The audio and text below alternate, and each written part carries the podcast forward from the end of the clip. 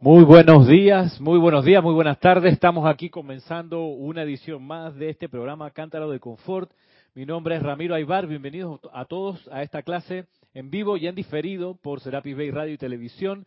Eh, mil bendiciones, reconociendo en el corazón de todos ustedes la santa llama triple, el asiento de Dios, la chispa divina de amor, sabiduría y poder, la esencia de cada uno de nosotros. Pues hago la ven y bendigo a esa presencia luminosa que nos mueve, que nos hace, hace surgir, que nos hace renacer.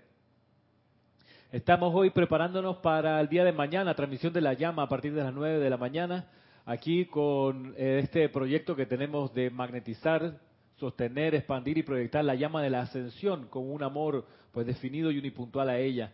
Mañana servicio de transmisión de la llama y la próxima semana, domingo, que viene es el de Serapis Movie con la película Cowspiracy, un documental que tiene mucho de la conciencia de la hermandad de Creta, porque es un documental de investigación científica acerca de la alimentación, pero que en realidad revela todas las trabas que tiene el ser humano para reconocer la verdad todo lo que le cuesta al ser humano quitarse los obstáculos para conocer la verdad. Porque no es fácil, porque cuando uno conoce la verdad, tiene que moverse, no te queda más remedio. Conoce las cosas tal cual son y tú dices, bueno, ya no, claro, la verdad te dice, mira, no te puedes tal y cual cosa. O sea, tu plan divino es este. Ya después que te lo sabes, mano a la obra, mano a la obra o Hércules, Hércules, el, el abucheo del público con el chiste ese que nos hacía Jorge de, la historia de, Hércules, el gladiador. Eh, de modo que es un documental bien interesante por eso. Tiene una, una, una, vertiente importante de estudio acerca de la alimentación y del uso de los recursos naturales, que es muy potable el documental. Eh, una investigación muy bien llevada, digo. Eh, pero luego también muestra el tema de cuán resistente es la humanidad a la verdad como tal cuando estaba Jorge acá y vimos What the Bleep Do We Know, el documental, la segunda parte, había una escena donde se mostraba a un chamán de una isla del Caribe y la persona explicaba que cuando llegaron los españoles, hoy en día se pudiera pensar que los indígenas, por más que tenían las carabelas enfrente, no las veían. No veía la carabela. ¿Por qué? Porque en su cerebro nunca había entrado el estímulo que nosotros le decimos carabela con la forma, las velas, la gente adentro, la madera, el olor, el movimiento en el agua. Eso nunca lo habían visto los indígenas, por ende, por más que estaba enfrente, no lo reconocían. Y el único que se da cuenta, según el documental, y por eso nos sirve, es el chamán del pueblo, o de la aldea, o de la isla, el chamán, que era el científico de, entonces, el individuo que observaba la naturaleza, identificaba los cambios, estaba pendiente de eso. Entonces, este chamán, en la historia que no, nos muestra el documental, aquel, ve el movimiento del agua que cambia. Las olas ya no llegan igualito a la playa y él se da cuenta, vaya, de haber un objeto nuevo allí. Y de repente, tanto pone su atención ahí al horizonte, de repente ve cómo se arma en su mente la imagen de la carabela y efectivamente ve el bicho ese nuevo, esa embarcación que nunca antes él había visto. Entonces se da vuelta el chamán a mostrarle a los demás indígenas, miren, ahí hay una carabela y nadie la ve todavía. Entonces el documental plantea que lo que hace el chamán es darle un toque en la frente a la gente, un poco físico de tocarle la frente, pero también de explicarle y de, demostrarle, mira que el agua se mueve distinto, mira que eso tú lo tocas y es duro, que hay gente allí. Entonces se habla en ese documental y Jorge lo acuñó con la expresión de el toque del chamán, que es el toque aquí en la frente que, que te hace ver las cosas de una manera distinta, quizás más amplia, y es la función del instructor, como he dicho otras veces, no es en nuestro caso aquí en el grupo Serapis Bay de la enseñanza de los maestros ascendidos, la función del, instructor no es adoctrinar, no es plantarle dogmas en la mente a la gente, es hacerle el toque al chamán, mostrarle distintas realidades, distintas dimensiones de la divinidad hasta entonces presentes pero no reconocidas por el buscador. De ahí el, el toque del chamán. Lo que pasa es que muchas veces no es suficiente con un solo toque leve del chamán. A veces necesita un, puñete, un puñete de chamán, o a veces necesita una locomotora que te pa, te pegue la frente y te haga. Exacto, un piano que te de cola, pan, para que uno despierte y se dé cuenta de las cosas tal cual son. Y ese, el, el toque del chamán es nice, el toque del chamán es confortador, porque apenas te tocó así como la pantalla táctil de un iPad, tú lo tocas, no le tienes que pegar para que el iPad funcione. Si le tienes que pegar a la pantalla del iPad para que funcione, es que el iPad se dañó. La gracia es que son tan sensibles que con el toque de la yema de tu dedo la cosa funcione, así como los teléfonos inteligentes. De modo que pasa en la humanidad que somos a veces tan, tan, tan testarudos que necesitamos más de un golpe. A veces necesitamos que alguien con un cincel, pim, pim, pim, pim, lo pegue en la mente para darnos cuenta y se venga abajo tras la, el cascarón de ilusión que andamos trayendo. Y bien lo decía la amada Palas Atenea en una invocación que está en el libro de invocaciones, adoraciones y decretos, una invocación que ella le hace a la llama de la verdad, una invocación que está en los boletines privados de Thomas Prince, por allá en esas páginas metidas, y que me acordé que eso existía y lo agarré y lo puse en el, en el, en el libro de invocaciones, adoraciones y decretos, y está allí para que uno haga la adoración a la llama de la verdad que Palas Atenea le hizo en su momento en una transmisión de la llama de los años 50 entonces, además de una invocación hecha por ella, es todo un documento de estudio para que uno caiga en cuenta lo importante de la llama de la verdad como cualidad de fuego sagrado. Y una de las actividades de la llama de la verdad es que desaloja y limpia de la mente toda idea estrecha y fanática, dice la invocación. Yo he hecho muchas veces esa, ese llamado a la llama de la verdad. Yo a veces hago en la aplicación diaria. Yo digo, ¿sabes qué? Magna presencia yo soy, maestra ascendida Lady Leto, que tú que eh, haces, eh, le ayuda a los estudiantes para ir a los retiros. Eh, ahora en la mañana, que son las 5 de la mañana, que estoy haciendo invocación, ven y llévame en conciencia proyectada ahorita al templo de la verdad. Yo quiero hablar con esa llama. Entonces, y voy, agarro el libro de invocaciones y busco esa invocación de Palas Atenea y le digo, oh magno, fuego sagrado de la verdad, así mismo como está aquí, como reenergizando las palabras de, de Palas Atenea. Te hablo a ti directamente. Flamea tu luz. Envuelve los cuerpos mentales de la raza. Desaloja y limpia toda idea estrecha y fanática que puede haber en la forma mental. Lava el cuerpo emocional, libéralo a toda la impureza y así. Todo, una, super invocación. Después, incluso la amada Palas Atenea le dice a la llama, y ahí está la oportunidad de uno de decirle a través de Palas Atenea de nuevo a la llama, te comando ahora para que vayas al norte, al sur, a este y oeste, y en fin. Después se invoca al arcángel Rafael, y hay cosas que no lo hago porque en realidad está larga, pero hay unas, unas partes de esa invocación, y a lo que voy es que ese documental de Conspiracy la próxima semana tiene esa dimensión de, del, del toque del chamán o del cincelazo de la llama a la verdad. O sea, para partir por el centro o por el lado, el, digamos, la, la concha, la costra, el cudre, eh, la mancha, ¿cómo puedes decir? Eh, este, percudido, el pedazo de cuero, la, en fin, que tenemos en nuestros cuerpos internos y que nos impide ver la verdad tal cual es, la vida tal cual es, reconocer la unidad de todo, porque nos vemos, vemos todo como separado por una cosa que se llama maya, que significa ilusión, y la ilusión no está allá en la cosa, la ilusión la tenemos dentro del cerebro.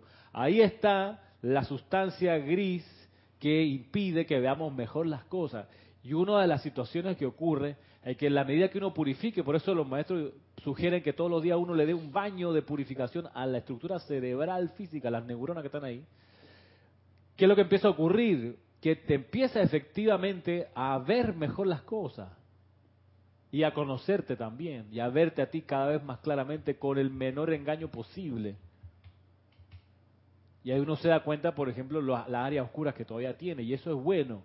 No para sentirse culpable de que mira qué hijo de soy, sino mira, tengo esta condición, me vuelvo bruto. Entonces, y reconocerse, hey, ante tal estímulo me vuelvo bruto, estúpido. Y eso no hay flagelación posible es reconocerse, mira qué estúpido me pongo cuando me pasa esto, qué tontería. Amada presencia, invoco la ley del perdón, saca de mí este hábito y la causa y núcleo de esta actitud que todavía ando trayendo. Pero eso es posible, el enfrentarse uno mismo con su propio demonio, con su propia oscuridad, es re importante. Que a veces no son, son unos verdaderos monstruos de siete cabezas. Pues sí, ahí están. Y mientras uno no lo vea, se van a estar tratando como de asomar así. Y tú dices, pero y es que yo soy así. No, no, no, que es una de estas siete cabezas que trata de de repente agarrar el micrófono y hacerse pasar por ti. El enfrentamiento con la llama de la verdad te tiene que hacer en algún momento comer polvo, caer al piso y reconocerte después de eso como un ser, y ahí está lo importante, un ser perfeccionable. O sea que no has llegado a la meta de la perfección total, y eso es bueno saberlo. Si no quieres un ser perfeccionable, honestamente, y, y, no es un tránsito agradable. Esto no, desde el principio se ha dicho que esto no es para gente que le gusta desconectarse y no hacer ningún esfuerzo. No, aquí conectándose y haciendo bastante esfuerzo para autopurificarse. La única manera de autopurificarse es que te des cuenta lo bruto, salvaje, burdo que todavía uno es. Inclusive hasta amar eso y decir, mira, como los niños malcriados, no te odio, te voy a transformar, pero reconozco todo lo que necesitas todavía de educación y eso es bien importante verlo. De aquí no hay no hay engaño, el menos engaño posible. La enseñanza de los maestros ascendidos tiene esa cuestión que te, te ayuda a, andar. Y una de las maneras de hacerlo es darte, por ejemplo, la explicación de para qué sirven las cualidades divinas. Nosotros que hemos estado estudiando ya por 14 clases, la paz, hemos visto para qué sirve la paz, cuáles son sus efectos básicamente. Y también hemos visto la paz, qué es y en esta compilación que hemos trabajado de soluciones divinas, cómo lograr la paz, decíamos, por ejemplo, que la paz es la cesación del dolor físico y mental, como lo, nos enseñaba el Maestro Ascendido Jesús. Que la paz es una fuerza vital que tiene sonido y color. Luego vimos también que la paz es la verdadera fortaleza en la medida que uno no se deja caer ante las provocaciones, una persona que tiene la sustancia y la vibración de paz, por más que la provoquen, no se deja caer en la provocación. Y eso nos hace pensar cuán provocadores nosotros a veces somos, que tratamos de quitarle la paz con comentarios, con miradas, con bromas, incluso con mensajes de texto por WhatsApp, provocamos a veces la reacción de los demás y nos vuelve a nosotros, por ley de círculo, una provocación de regreso. Eso es así. No podemos cosechar lo que no sembramos. En estos días de final de, eliminatorias de, fútbol para el Mundial de Rusia, eh, que ha habido todo tipo de emociones encontradas y corrientes de energía de todo tipo, descendentes y ascendentes, eh, es bien fácil, ha sido bien fácil volverse provocador con los demás, con los colegas, con los familiares, este, ganándose luego uno, queriendo o no, la consecuente ola de provocaciones en el sentido hacia uno, contrario del que uno lo mandó. Entonces, hay que estar pendiente, porque a veces en el fragor y en la tontería y la dormición uno va y se mete en esa vuelta. O, por ejemplo, que, que uno, no sé, ve a alguien de que cambió en algo y le hace un comentario al cambio y resulta que le cayó mal ese comentario a esa persona. Entonces uno la puso nerviosa o lo puso nervioso, lo incomodó. Entonces no es de extrañar que esa incomodidad que uno le generó, alguien a uno se la traiga otra vez por otra parte. Entonces, estemos pendientes de, de, que la ley de círculo siempre nos va a traer lo que nosotros enviamos en su momento. Por eso no hay que odiar a la persona, hay que transmutar la energía que esa persona te trae. Pero saber que uno bien ganado tiene la energía discordante que se trae si no la, no la transmuta antes. Nos enseñaba también, a propósito de las definiciones de la paz, el Mahacho Han, que la paz es la base de toda manifestación divina. Y esto viene de antaño con el discurso del elogio en tranquilidad. Nos dice, para que la precipitación se mantenga, hay que sellarla en paz que se mantenga la paz alrededor de lo que esté precipitado, para que eso que se precipitó se sostenga. Y esa es una de las bases fundamentales de los campos de fuerza o de los grupos que sostienen campos de fuerza, porque sabemos que campo de fuerza y grupo no son sinónimos. El campo de fuerza no está compuesto de estudiantes de la luz. ¿De qué está compuesto el campo de fuerza? De chelas. Tampoco. ¿De qué está compuesto el campo de Ah, fuerza? El campo de fuerza está compuesto de toda la acumulación de energía eh, que se hizo mediante la des- descarga de decretos, invocaciones, Muy bien. adoraciones. Eso mismo. Es energía, un campo de fuerza es energía acumulada, calificada y demás, como bien dijo Roberto. Pero para que esa energía se sostenga, el grupo que hace la descarga tiene que mantenerse en paz la mayor cantidad de tiempo posible. Por eso, bien lo dice el Mahacho Han, la paz, para que la entendamos, es también la base de toda manifestación divina. Y una de las cosas cruciales de ese discurso que estudiamos aquí fue que el Mahacho Han nos decía, miren, ¿cómo hacer para salir de los problemas? Bueno, no pongan la atención en el problema, pongan la atención en la paz. Ahora bien, lo decíamos en ese momento, hay que reconocer que pedimos entrar a una escuela problemática como la Tierra. O sea, el que viene aquí creyendo que la enseñanza de los maestros ascendidos le va a poner un velo, le va a hacer creer que todo está bien y que no hay ningún problema, se está engañando.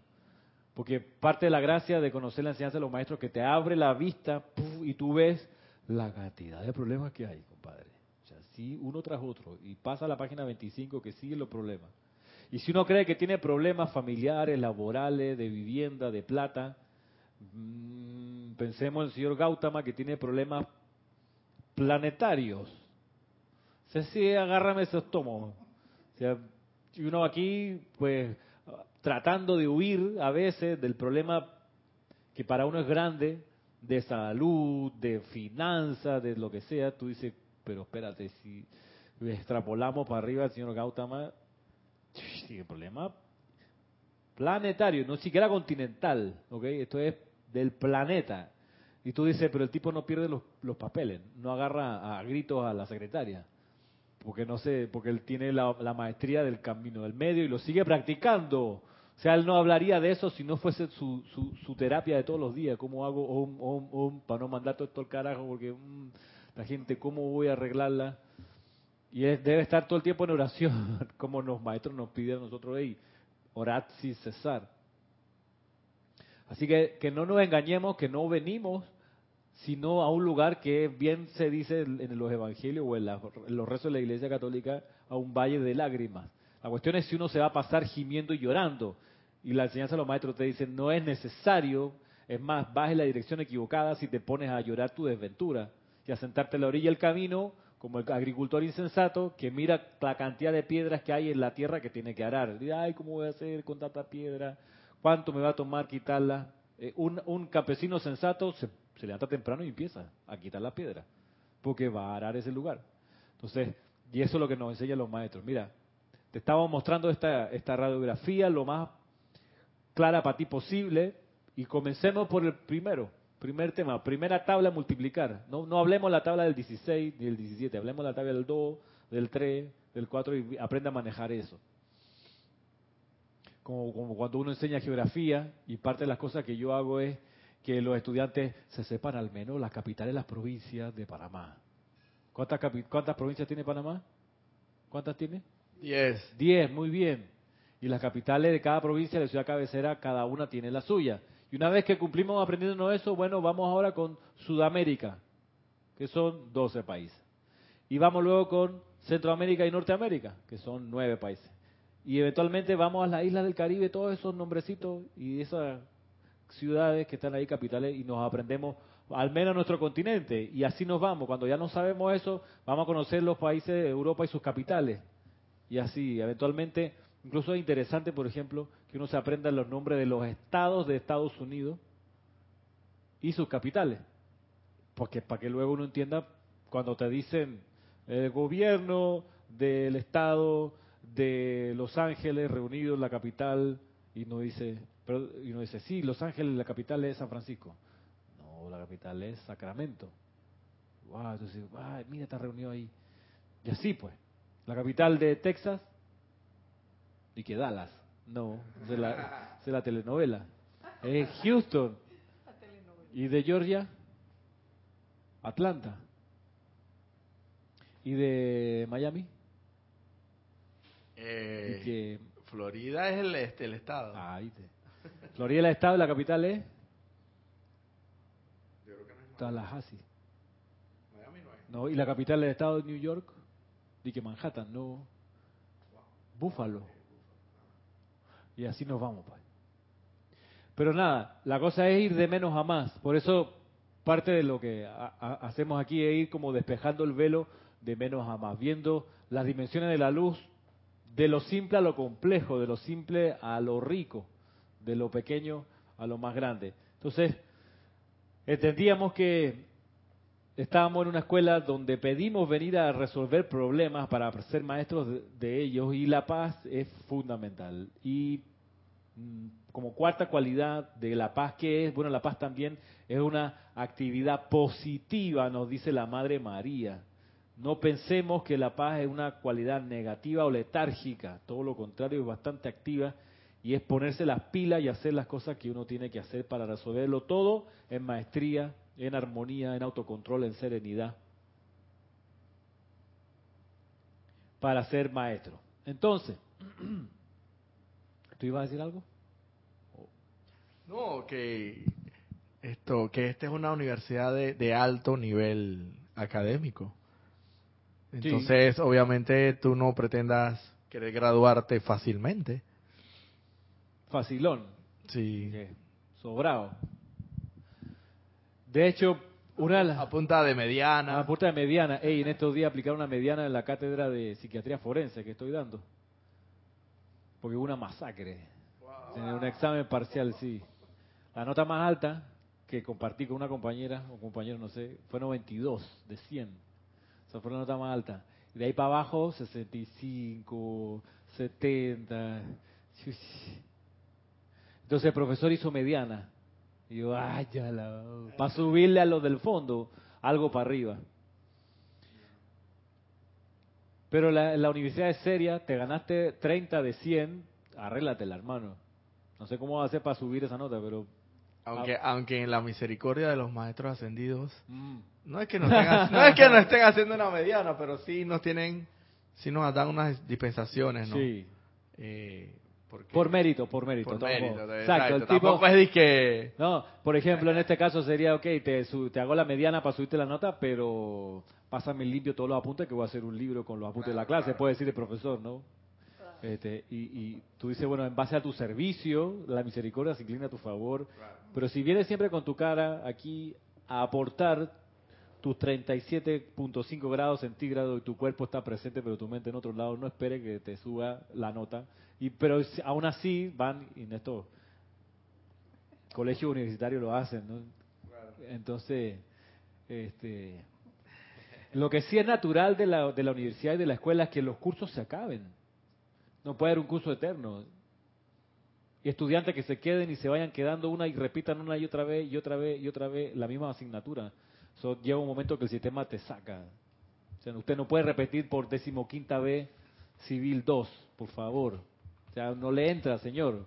Estudie para otra cosa, pero no va a avanzar. Entonces, cuando uno ve, por ejemplo, un cambio de oficina, un cambio de, actividades, uno está, por ejemplo, pudiendo evaluar y diciendo, hey, este es un nuevo curso, significa que ya probé el curso anterior. Me gradué. Wow, no lo había visto de esa manera. Me gradué de ese salón. Entonces viene un nuevo salón con nuevos docentes, nuevas actividades, nuevo aprendizaje. Y al principio, claro, puede costar un poco entender cómo va la cosa, cómo es que hay que hacer. Y, al rato uno va y le agarra la maestría y lo llega a desarrollar bien. Y ahí está la cosa que yo he aprendido y lo trato de transmitir, es que en la medida que tú eres maestro sobre ese, esa asignatura, hay que, hay que agudizar la vista y discernir y mirar el panorama y el horizonte y decir, bueno, ya estoy siendo maestro sobre estas tareas, ¿cuál es la próxima? ¿Cuál es el próximo salón que viene? ¿Cuál es el próximo curso? Porque sé que va a venir otro, porque sé que estoy en una escuela y que no es plan de la escuela que todo el mundo repita, repita, repita la misma materia, sino que avance, estudie, aprenda y pase la siguiente.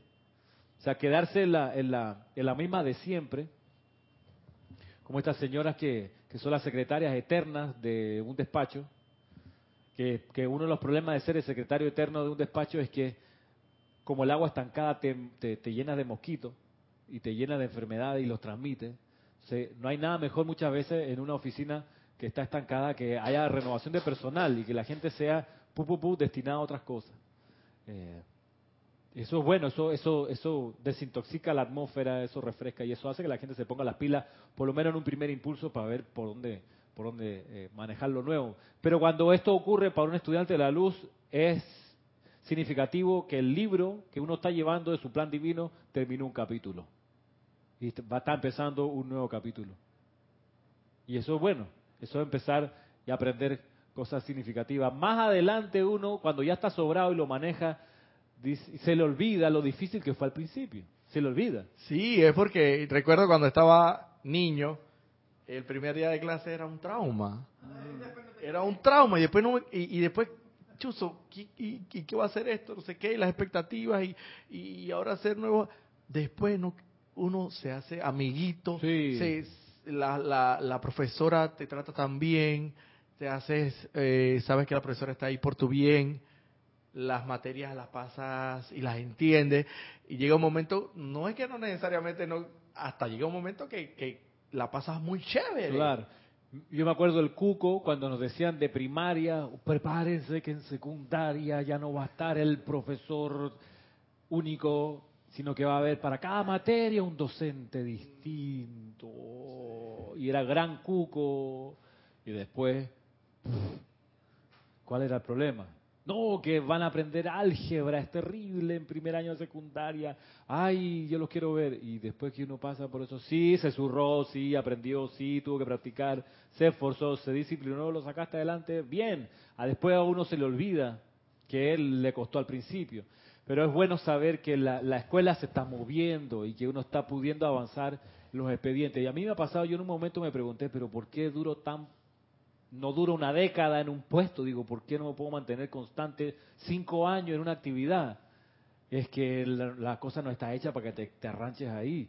Cuando yo comencé, a mí una cosa que siempre me llamó la atención es que nunca me, nunca me han repetido, por ejemplo, cuando era docente y ahora que retomé la actividad, nunca me repetían los cursos de un año a otro. Yo decía, pero, coño, acabo de lograr consolidar una manera de dar estos contenidos para este salón, en este nivel, y ahora me cambian ya no es décimo grado, tengo que dar 11 grados. Yo, ay, ¿cómo hago si ahora es filosofía 2? Ya di filosofía 1.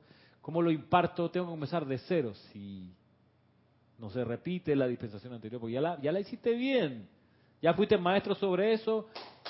Vamos a lo siguiente. Y cuando todo, cuando ya había yo había experimentado el universo de toda la secundaria entera, todas las materias de ciencias sociales desde séptimo grado a duodécimo, en serio, un momento que terminé todo el currículum, todo entero, toda, toda la cívica, toda la geografía, toda la historia, toda la filosofía entera, wow, y entonces, y ahora, por esa cosa del, de la presencia de los maestros Santillana. No, que nos gustaría que usted nos revise los libros porque vamos a una nueva edición, necesitamos a alguien que revise la parte de los contenidos y no sé qué. Entonces me empezaron a caer todos los libros Santillana por todo un año con los archivos para que yo los leyera, le hice recomendaciones. Yo nunca hubiera llegado a esa revisión si no hubiese tenido el pensum de las ciencias sociales en el cuerpo. Y ya cuando terminó esa actividad de la revisión de los textos, este, yo dije, bueno, aquí ya hay que ser creativo porque ¿qué más me van a inventar? Coño, y entonces me ocurre una situación, tengo que renunciar al colegio que donde estaba y me quedo así en el aire. ¿Y dónde caí? En otro colegio donde ahora eran dos, tres cursos de secundaria y sexto grado de primaria. Ese sí nunca lo había dado jamás. Niñito de 11, 12 años. Esos chiquititos así que son bien especiales. Imagínate, después de haber dado clases mucho tiempo en secundaria, grado de muchachos mayores, adolescentes, de repente darle a estos preadolescentes, eso sí fue un desafío como hago. Y no solo eso, sino que de repente eran tres salones de treinta y pico estudiantes cada salón y en cada salón había por lo menos un estudiante con autismo. Digo, ¿cómo hago ahora con él? Y en un salón inclusive hay un estudiante con síndrome de Down. Digo, váyala, mira esta vuelta, esa, esta bola del pitcher sí me la está mandando rara. Una curva así. ¿Cómo la bateo del lado acá? Y bueno, hubo las maneras, había un asistente y las tareas, más o menos, Francisco Silva se llama el muchacho. Y así, Y cuando ya había logrado dominar eso, bueno, véngase aquí de gerente de esta, esta empresa de valla publicitaria. ¿Vaya qué? Publicitaria. ¿Y eso qué es? ¿Vaya qué? ¿Eso qué? No, letrero. Y en serio, sí. ¿Y esto cómo es? No, de los municipios, municipios. Sí, los permisos de instalación y la publicidad, las, publicitarias, sí también. Y los artes, los artes en Photoshop en serio y, y, hablar con los constructores de las vallas y, el tipo que se sube y que tiene que atornillar bien arriba y el dueño del terreno que hay que mantenerlo contento con la grama limpia y todo eso de repente, yo cuando acá, si yo estudié para sociólogo y después me dediqué a docente, entonces tú dices, bueno, efectivamente se acabó un libro de clase en esta experiencia, se abrió otro de aprendizaje otra vez de cero pero todo nos va llevando, creo, si uno está dispuesto y con, con los ojos abiertos, a ir logrando la maestría sobre cada una de ellas. Sabiendo que cuando la logras, pasas a lo siguiente, a una nueva expansión de conciencia, a una nueva maestría, y es lo que la paz también es. Es la maestría equilibrada y consciente, nos dice aquí el señor Gautama en la página 9 de esta compilación, Cómo lograr la paz. Y como discurso que les quiero traer es de este maestro ascendido. Yo quiero que lo invoquemos. Así que vamos a ponernos cómodamente en nuestros puestos y vamos a poner la atención en la llama triple del corazón. Vamos a ver esa llama azul como un soplete. La llama dorada en el centro y la llama rosa al lado derecho. Padre, Hijo y Espíritu Santo, poder, sabiduría y amor.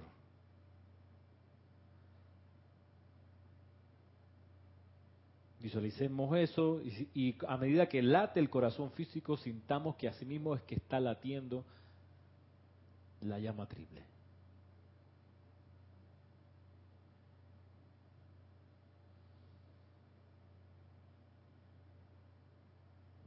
Mira cómo esa llama triple ahora flamea desde la cintura tuya hacia arriba, envolviendo todo tu pecho, tu espalda, tórax, por delante y por detrás. Azul, dorado y rosa.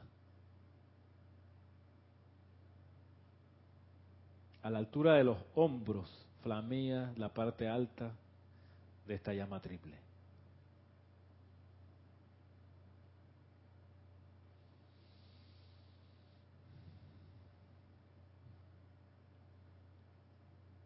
Expandiendo en ti la luz de Dios que nunca falla.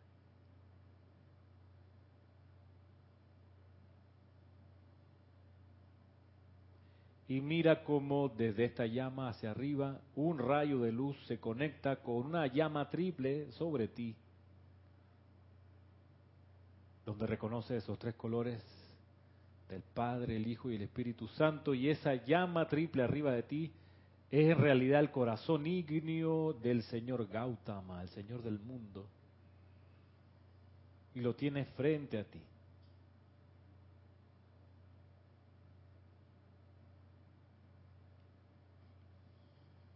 Y ahora en el nombre de la presencia de Dios yo soy, enviamos a ti, amado Señor Gautama, salve Señor del mundo, te reconocemos te bendecimos, nos conectamos a tu corazón. Gracias por sostener la actividad de la Gran Hermandad Blanca. Gracias por sostener la ciudad de Chambala. Gracias por darnos acceso a tu corazón y conciencia. Te bendecimos. Ahora te invocamos para que a través de nuestra atención y nuestro cordón de plata viertas aquí y para toda la humanidad la esencia de tu paz. Amado Señor Gautama, satura la humanidad a través de cada campo de fuerza individual y grupal con tu esencia y sustancia de paz. ese momentum que es tuyo.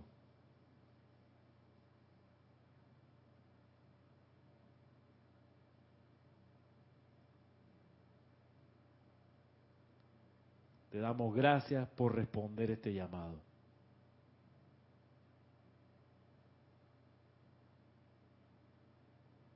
Serenamente abriendo los ojos cada uno.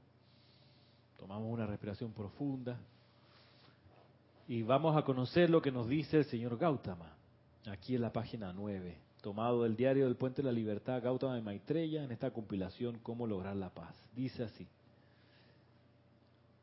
He venido esta mañana a traerle al planeta Tierra y sus evoluciones el sentimiento y sustancia de la paz divina que se desarrolla mediante el control y la maestría de energías a las cuales se les ha permitido correr desbocadamente debido a la falta de comprensión y de autodisciplina. Esta mañana a los cordones de plata de energía se les mantiene dentro de la radiación cósmica de mi sentimiento de paz de esta manera son esas, energías calificadas con mi sentimiento de paz antes de que entren a los cuatro cuerpos inferiores de la humanidad. Esa paz no puede ser recalificada por el ser humano. Mis amados, la paz no viene a través de un sentimiento de letargo, sino a través de la maestría consciente de energía en acción equilibrada. Yo también una vez caminé por los senderos de la tierra y experimenté por cuenta propia todos los tirones de los sentidos físicos, todos los intereses que la humanidad encuentra temporalmente disfrutables. Y a través de mi propio esfuerzo autoconsciente, escogí descubrir el sendero hacia la paz última e imperturbable. Ese sendero me llevó en un largo viaje, el cual no fue externo, sino interno al interior del mismísimo centro corazón de mi ser, dentro de lo que los orientales denominan la joya en el corazón del loto. Allí habita esa parte del hombre que es inmortal, que no está contaminada por nada humano, que sostiene su patrón original de divinidad hasta que llega el momento en que la personalidad conscientemente escoge caminar intrépidamente y penetrar el corazón de esa llama. El individuo encuentra entonces que el caparazón de la personalidad externa cae por tierra y experimenta el júbilo de bañarse en esa llama de inmortalidad, lo cual es verdaderamente refrescante. Señor Gautama.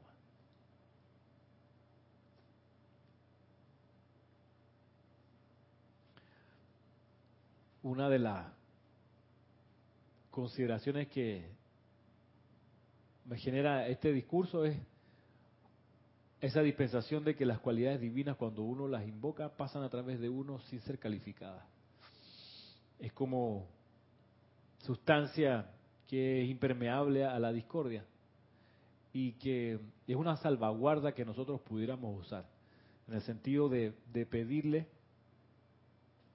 orando por ahí el Mahachohan lo sugiere también, pedirle al Santo Ser Crístico que antes de que la energía entre al cuaternario inferior por el tope de la cabeza, antes de que entre, sea calificada con una cualidad divina. Así cuando luego llega al corazón, a la mente y se reparte, ya esa energía va protegida con la calificación de una cualidad divina. Y eso a uno creo que lo debe llevar a pensar y a orar y pedir iluminación para saber la cualidad divina que uno se comprometió antes de encarnar que iba a representar aquí. Porque estamos, cada uno de nosotros, mal o bien, mucho o poco, realizando parte de esa razón de ser. Cuanto más clara tengamos esa razón de ser y más convencido y seguro estemos de cuál es, mejor es el uso del tiempo y de la energía aquí. Y una de las razones por las que encarnamos fue que íbamos a representar y a magnetizar y a irradiar una cualidad divina. Una cualidad. El señor Gautama, mira, tenía esa cualidad que magnetizar, la paz. podemos decir que el maestro ascendido Saint Germain tenía una cualidad que magnetizar, sostener y irradiar la liberación.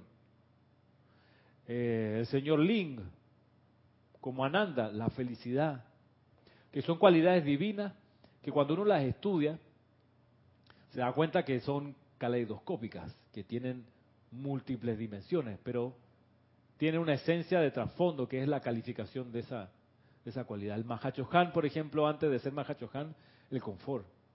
O sea, para luego ser el santo confortador de la tierra, tuvo él que tener un momentum de confort y así resurrección, el Maestro Jesús, eh, etcétera. Cada uno de los seres que ha logrado finalmente su graduación ha sido maestro sobre la descarga de una cualidad divina. De ahí que para nosotros resulta importante buscar en lo interno, con esa lámpara de la verdad que nos lleva a penetrar en las tinieblas, en la oscuridad de nuestro ser, para encontrar cuál es esa verdad y reconocer esa cualidad divina que uno vino a representar aquí. Entonces, en la medida que uno lo descubre y lo auto realiza, hay una técnica que se puede, o una actividad que se puede invocar que es esta.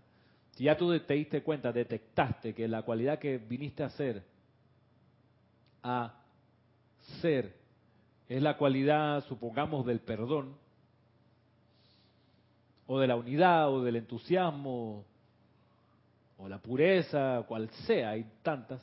Entonces, bueno, ya me di cuenta en oración, pedí por X tiempo, lo que sea, mire, y encontré, y te lo dice a tu interno, y te reconoce, y dice, bueno, yo estoy segurísimo que vine a representar esta cualidad. Entonces, uno de los trabajos que puedes hacer es pedirle a tu santo ser crítico que toda la energía, toda esa cascada de electrones entre a tu cuerpo ya calificada con esa cualidad. Para que cuando ya entre, exude para los demás eso, que es tu razón de ser. De ahí que luego cada actividad te va a hacer sentido como una oportunidad más para manifestar esa razón de ser. Cuando uno mete la pata, algún chascarro, es porque, entre otras cosas, no está realizando esa virtud divina que se comprometió a hacer. Obviamente esto hay que pedirlo fervorosamente, ¿no? Y muy, muy decididamente, ¿no? ¿Se entiende? Eh, y a través de la intuición, podríamos decirlo así, uno se podría dar cuenta de, de, de ello. Y la oración, y el discernimiento. Y, y, por mientras pedirlo. Pedirlo y por mientras conocer una, una tras otra de las cualidades. Y de repente, después de hacer como una energización, sondeo. un sondeo, un amor eh, antes de casarte, ¿no? Si tú tienes varias novias o varios novios, intentas en algunos casos formalizarte, después de pasar por toda esa experiencia, va a poder decir, mira, en verdad lo que es conmigo, la cualidad divina es tal. Yo he hecho ese recorrido, siempre lo recomiendo. ¿Perdón? No, sí, te iba a decir que muy dichosos aquellos que y tengo muchos amigos de secundaria que, lograron, si acaso, tener una o dos novias y a veces hasta una nada más, y esa fue, wow, la de toda la vida, pero, pero ese es el caso excepcional, digo yo.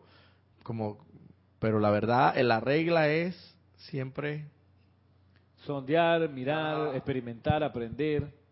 Hay gente que nace ya con la consagración gente que vienen ya con un talento desarrollado, que tú dices, el tipo toca instrumentos musicales que tiene tres años, hermano, y se dedicó toda su vida a ser músico, ese venía ya, ya había tomado, ya había hecho ese recorrido, ese sondeo antes, y ya venía con la película clarita. ya, pero esa es la excepción. Esa es la excepción, los tipos consagrados, yo cómo los admiro, porque no, no han tenido que dar tumbo, pues dijeron... Como prodigiosos. Sí, exacto, vieron el, el estímulo, dijeron, lo reconocieron de una vez, este el que hay, por ahí se han ido. Esa es la memoria como que se llama memoria continua, ¿no? De, ahí un poco de esa memoria, memoria continua. Se parece un poco, pero el asunto es lograr cada uno identificar esa cualidad. Y el señor Gautama entendió, sintió que lo suyo era la paz. ¿Cómo iba a lograr la paz? Bueno, en su tránsito hacia adentro y descubrió que el equilibrio era el que le permitía sostener y irradiar esa paz.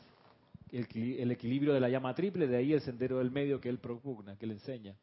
Ramiro, a veces las circunstancias de la vida en sí te llevan a, un discernimiento también, que es parte también de, quizás no lo quizás quizás no lo pediste propiamente, pero en el fondo de tu corazón eh, el Santo Ser Crístico sabe que, lo estás buscando y, te, lleva a eso a través de las circunstancias. Exacto. y, lo, y lo disiernes al final. Y tú dices, claro, tú mira, observa el escenario, yo cómo resuelvo esto, y viene la solución y la solución es la respuesta a tu pregunta original, ¿cuál es mi razón de ser? Se lo digo porque a mí me pasó, por ejemplo, una época que yo estaba bastante desesperado porque entraba a estos salones de clase de estudiantes que no les interesaba nada de la clase. Porque tenían déficit de atención, porque tenían déficit de familia, lo que sea, no ponían atención a la clase. Yo, ¿cómo hago? Porque yo los veo sobradísimos, ellos están creídos que están súper montados en la vida. Y digo, pero necesitan mi clase, necesitan la clase de filosofía, necesitan esto, saberlo. Y no solo saberlo, necesitan interesarse. Yo razoné, esta gente no tiene hambre y sed de, luz, no la tiene, se sienten satisfechos. Y miro a mi alrededor y veo a toda la gente en general así satisfecho en su situación, no tienen hambre y sed de luz. Están acelerando, dirigiéndose contra una muralla, se van a estrellar. Como ha sido el caso, yo lo he visto luego, que han sido a veces noticias, ve fulanito, yo mira, no es de extrañar el destrellón que se acaba de dar. No es de extrañar. Pues ya yo veía ese recorrido, esa trayectoria en esa dirección, pero entonces cuando me tocó en mi escenario, yo, yo decía, ¿cómo hago? Amada presencia, yo cómo hago aquí? Necesito, hazme saber. Y la respuesta fue, bueno, a esta gente le falta hambre y sed de luz. ¿Cómo yo le genero eso? Con el conocimiento que tengo. Y, en esa búsqueda encontré, por ejemplo, que hay dos cualidades del fuego sagrado que despiertan en los demás hambre y sed de luz. Y yo que había estado preguntando mi razón de ser, resulta que el escenario me mostró, ¿ves? Despertar hambre y sed de luz.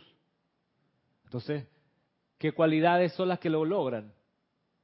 ¿Y qué templo donde eso se entrena o donde yo pudiera recordarlo?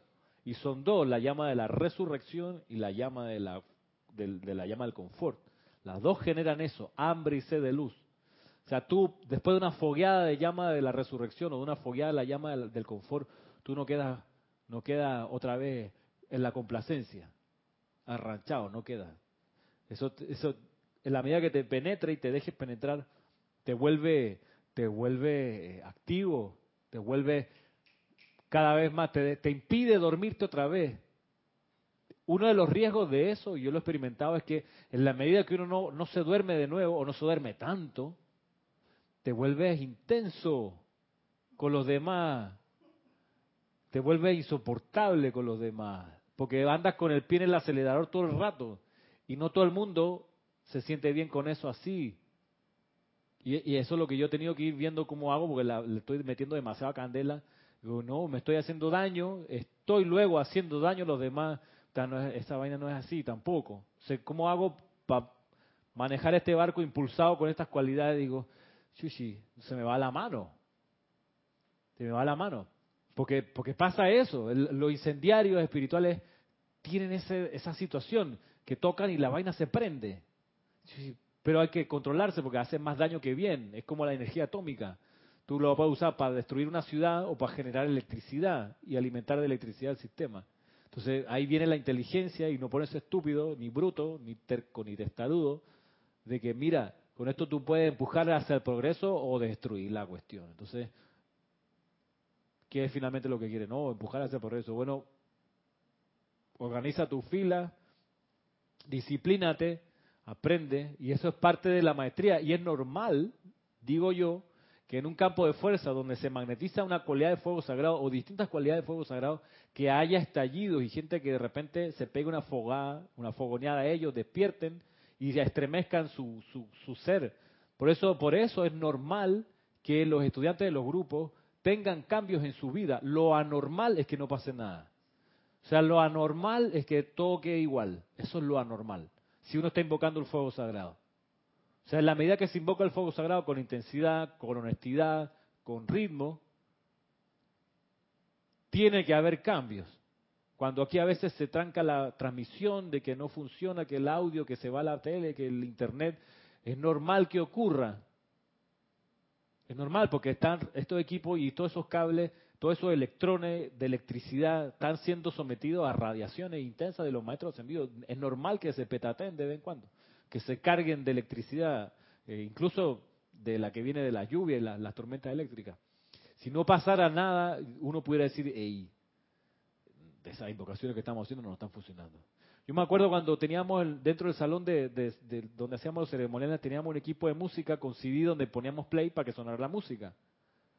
N cantidad de veces estábamos todos listos, poníamos play y no funcionaba. Terminaba el ceremonial, poníamos play y sí funcionaba. ¿Por qué? Porque el aparato resentía el, fuego que se, se, invocaba y uno pudiera cabrearse de que, ay, ya la máquina, vamos a botarla. Pero por otro lado uno pudiera decir, mira, la máquina está experimentando en su físico lo que estamos invocando en lo metafísico. Entonces, lejos de ser un, problema, mira que nos está dando luces de que sí estamos haciendo la cosa. Sí estamos logrando invocar aquí, está funcionando la precipitación del fuego sagrado. Adriana Sarina, desde Alemania, dice, Dios los bendice, hermanos. Igualmente, Adriana. Ramiro, ¿cómo saber cuál es esa cualidad? pidiendo que por la visión interna nos sea mostrada sí. o a través de la autoobservación. También. Yo recomiendo la visita insistente al Templo de la Verdad de Palas Atenea, allá en Creta, igual al Templo de la Iluminación de los Dioses Merú, a pedir, así como el niño que quiere su regalo Navidad, Devélenme cuál es mi razón de ser. Tráiganme ese conocimiento a mi conciencia externa. Hagan que lo recuerde, que no falle en realizarlo. Y si no tengo el mérito suficiente para reconocer eso, eh, pónganme aquí a servir en algo en esta hermandad, a llevar el agua a los oficiantes, no sé, a abrir, a ser de portero, eh, permítanme colaborar con las actividades de esta hermandad de la verdad en Creta o de la iluminación de los dioses Merú en pos de conseguir el mérito suficiente de servicio para que me develen, porque no, no quiero seguir viviendo más en esta oscuridad, que no sepa dónde voy. No, yo sí quiero saber para dónde voy, sí quiero estar lleno de luz, sí quiero ver claramente el sendero adelante. Por eso exijo me develen cuál es mi razón de ser. Exijo que me develen cuál es la cualidad divina que vine a representar aquí. Yo sé que hay una. Y exijo también la purificación de mi cerebro y mi cuerpo mental y de mi cuerpo etérico y mi cuerpo emocional para que desaparezcan todas las trabas y yo pueda realmente comprender eso y realmente hacer mi plan divino. Y hasta bueno, eso es lo que quiero hacer.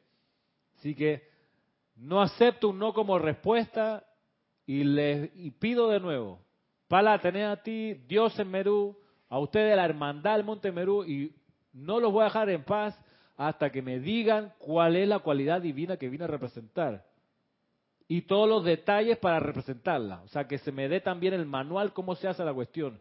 Porque no me basta con saber que sí, tal cualidad, sino, a ver, ok, ¿cómo se hace esa cuestión? ¿Qué aplicación, qué actividad, qué disciplina debo incorporar en mi actividad diaria, en mi ser, en mis hábitos? Te tienen que contestar. O sea, te vuelve insoportable con ellos lo mejor, que pueden hacer es responderte pronto. Sí. O sea, tienen que ceder. Entonces, ahí la, la, encarnación te da un giro. Te da un giro. Yo lo hice, lo he hecho más de una vez, cuando, por ejemplo, después de haber estudiado en la universidad sociología y me gradué de eso y me empecé a trabajar de sociólogo y me di cuenta que ya había resuelto ese universo y esa ecuación y la comprensión que yo tenía que derivar de toda esa experiencia, la había conseguido, me encontré en una situación existencial, porque la pregunta que me venía, ¿y ahora qué? ¿Y ahora qué? Y ahí vino, justo se publicó acá en el Serapi el libro La Edad Dorada, que es la enseñanza del maestro Sendio Kusumi, donde habla de la razón de ser y te dice, mira, ta, ta, ta, ta, esta y la, una y otra cosa. Yo pensé, bueno, ¿cuál es mi razón de ser? Y me puse a insistir, a insistir, a insistir, a insistir. Y de repente me empezó a venir a la mente a mí escribiendo cosas en un tablero con un salón de estudiantes. Digo, ¿cómo va a ser? Y de repente, bueno, lo decanté y dije, bueno, ¿será que ser docente? Vaya, bueno, ¿verdad que sí? Mira que yo nunca había dado clase, había empezado a clase acá en el Serapi, pero no había dado clase en un salón enfrente de estudiantes. Fue cosa de meses que el universo empezó a abrirse para ser docente en un colegio. Pero es tanto que en estos días hablé con una ex alumna y me decía, profesor, pues me tratan todavía, pues, profesor, la otra vez me reuní con otras personas que, y todavía nos acordamos de sus clases cuando usted dijo, y yo, yo le decía, oye, pero no era para no para tanto, o sea, esta persona se graduó hace un par de años, hace rato que no la veo, y todavía se acuerda de las clases. Y resulta que no es la primera vez que me pasa, a veces estudiantes de generaciones anteriores que me lo encuentro me dicen, la clase que usted dio esa vez de lo que da, ta, ta, ta, ta, ta, cómo me sirvió para una vez que yo estaba en una conferencia, no sé dónde me acordé. Y, digo, en serio, gracias, digo, qué bueno que te sirvió, no era mi intención hacer, o sea, que te acordaras de eso hasta en ese momento. gracias, va bien, chévere. Entonces uno dice, vaya, cuando uno se enfila, creo, a lo que vino a hacer, Todo se da. Todo se da. Te mandan, te mandan el caño. Te mandan el caño, la manera, los medios, etcétera. Entonces, hay que saber que no te lo van a regalar. Hay que saber que hay que estirar la mano, el brazo, el corazón y pedir hasta que se te dé y luego ponerte a trabajar, ponerte a actuar. Continúa diciéndonos, Adriana, te das cuenta que al orar y al obrar sin cesar, cada vez se hace más evidente y necesario. Así mismo, así mismo. Nuestro destino, si pudiéramos redondear la idea, nuestro destino es ser incendiarios espirituales. Si hay una razón de ser macro o general de todos los que conocemos esta enseñanza es ser incendiarios espirituales. quiera que vayamos, que las cosas cambien para mejor. Esa es nuestra, nuestra misión. Cada uno verá especialmente cómo logra eso, generar ser un incendiario espiritual. Y el destino de los incendiarios es manejar el fuego. Y para manejar el fuego hay que aprender y a veces no te sale bien y, quemas la mesa. O la gente, tú no tenías la intención, pero a veces por el descontrol de uno pasan esas cosas. De ahí lo bueno de la enseñanza que te ayuda a darte cuenta del error, a pedir perdón. Pero esa es nuestra, nuestra función, ser incendiario espiritual, es transformar la atmósfera, la efluvia en la que nos envolvemos, en la que estamos. Y el señor Gautama encaró ese, ese sendero así también. Y él buscó, como leímos recién su enseñanza, él buscó, buscó hacia adentro. El maestro Sendido el Moria, en este mismo libro, nos hace ver otro elemento de una frase que ya ustedes han conocido en esta y en otras clases, que dice lo siguiente, estoy aquí en la página 33, para los que tengan el libro, dice el maestro Sendido el Moria, mis benditos, en el desarrollo de una radiación positiva, ustedes tienen que trabajar por ella. Tienen que trabajar por ella. Y aquí viene la frase, todos quieren una religión cómoda. Ciertamente es por eso que la tierra está en la condición en que se encuentra. Todos quieren paz. Todos quieren que alguna otra persona los saque de la zozobra. He aquí el filo de la navaja, dice el señor, el maestro Sendido del Moria. Y vienen las preguntas y se, va así por varias páginas preguntándonos, encarándonos a esta verdad. Y dice lo siguiente. ¿Creen ustedes que el señor Buda estaba cómodo cuando se paró del diván, dejando atrás a su mujer, luego salió del palacio de su, de su padre y dejó atrás a su hijo? ¿Creen que estaba cómodo cuando caminó por los polvorientos caminos de India con una escudilla de mendigos y que tenía que ir de puerta en puerta recibiendo las obras que le tiraban?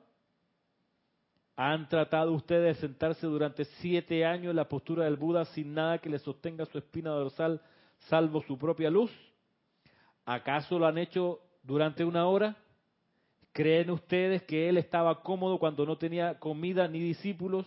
Cuando los enemigos del ámbito psíquico y astral se le presentaban y soplaban sobre su alma todas las pruebas de Maya y se preguntaba en el nombre de Dios por qué no permanecía en casa.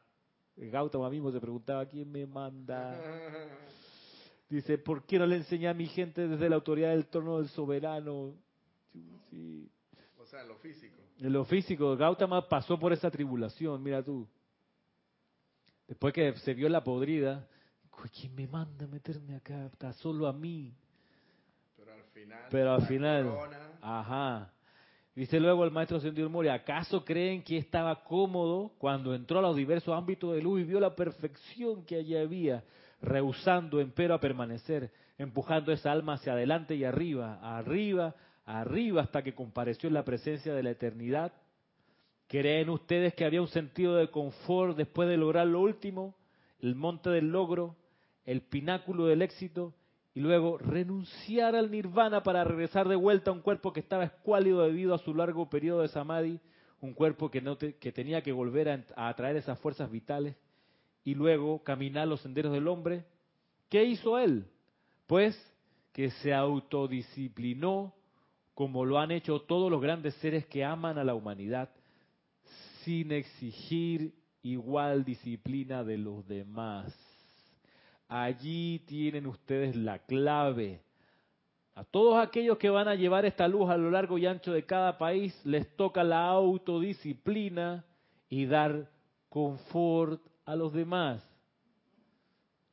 Cuando la propia luz del Señor Buda brillaba, cuando la gente tocaba la basta de su vestido, cuando sentía la dulce esencia de su presencia, yo sé porque yo estaba allí, dice el Moria, el corazón se aceleraba y decía, oh Señor, ¿Qué podemos hacer para ser como tú?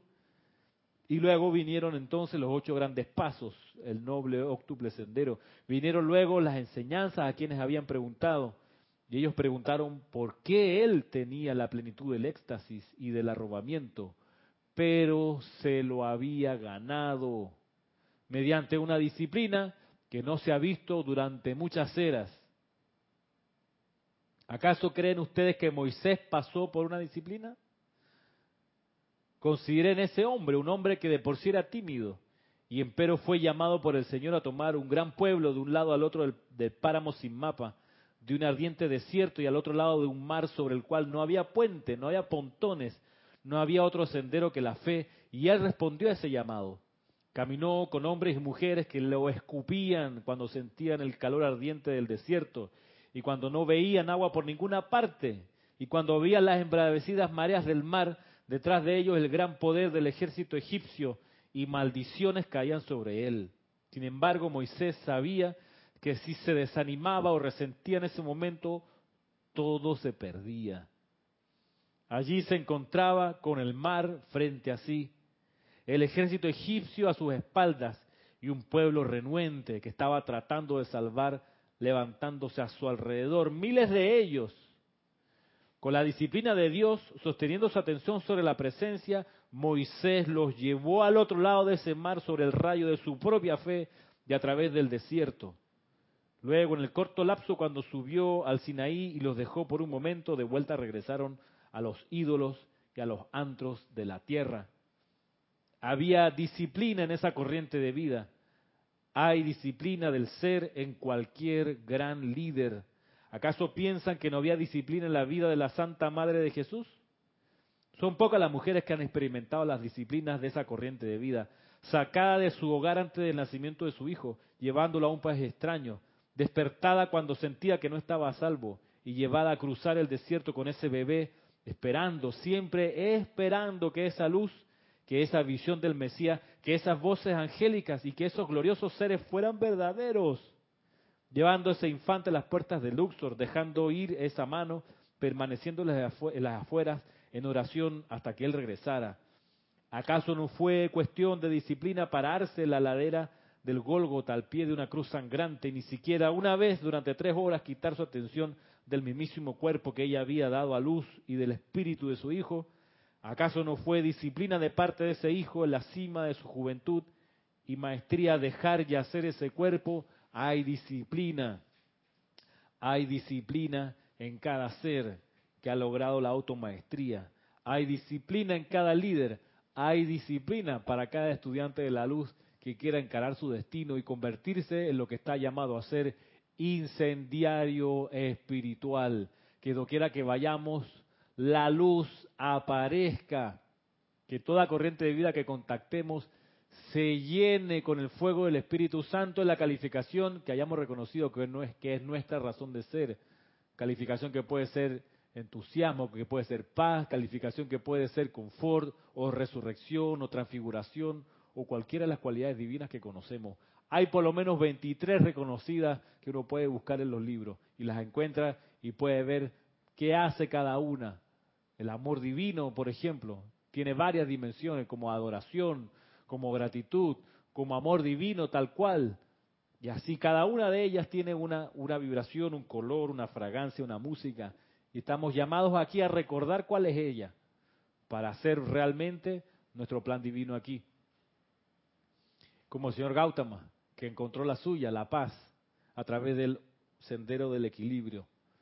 Y mira qué lejos ha llegado, ¿no? Hasta el Señor del mundo, imagínate en esa trayectoria.